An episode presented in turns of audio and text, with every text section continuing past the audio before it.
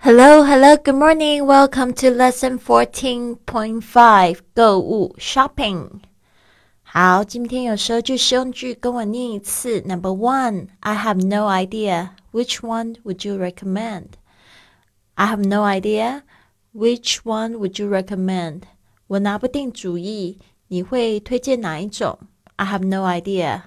Which one would you recommend? Two, can you give me some suggestions? Can you give me some suggestions?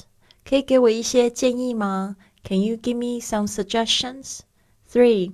I don't think I'll take any today. I don't think I'll take any today. 我今天先不买了。I don't think I'll take any today.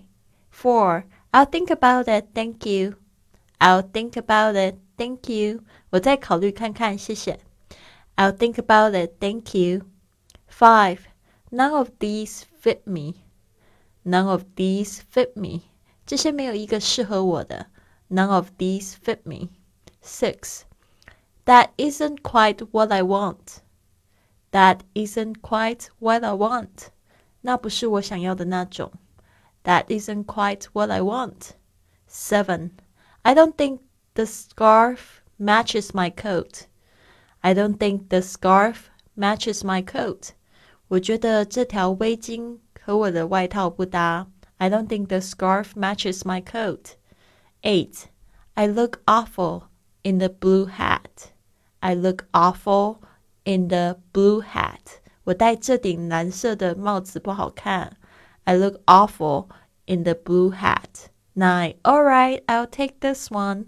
All right, I'll take this one. 好吧，我就买这个。All right, I'll take this one. Ten. What else are you going to buy? What else are you going to buy? 你还想要买些其他的吗？What else are you going to buy? Eleven. Are you sure one will be enough? Are you sure one will be enough? 你确定一个就够了吗？Are you sure one will be enough? Twelve. Could you send it to China?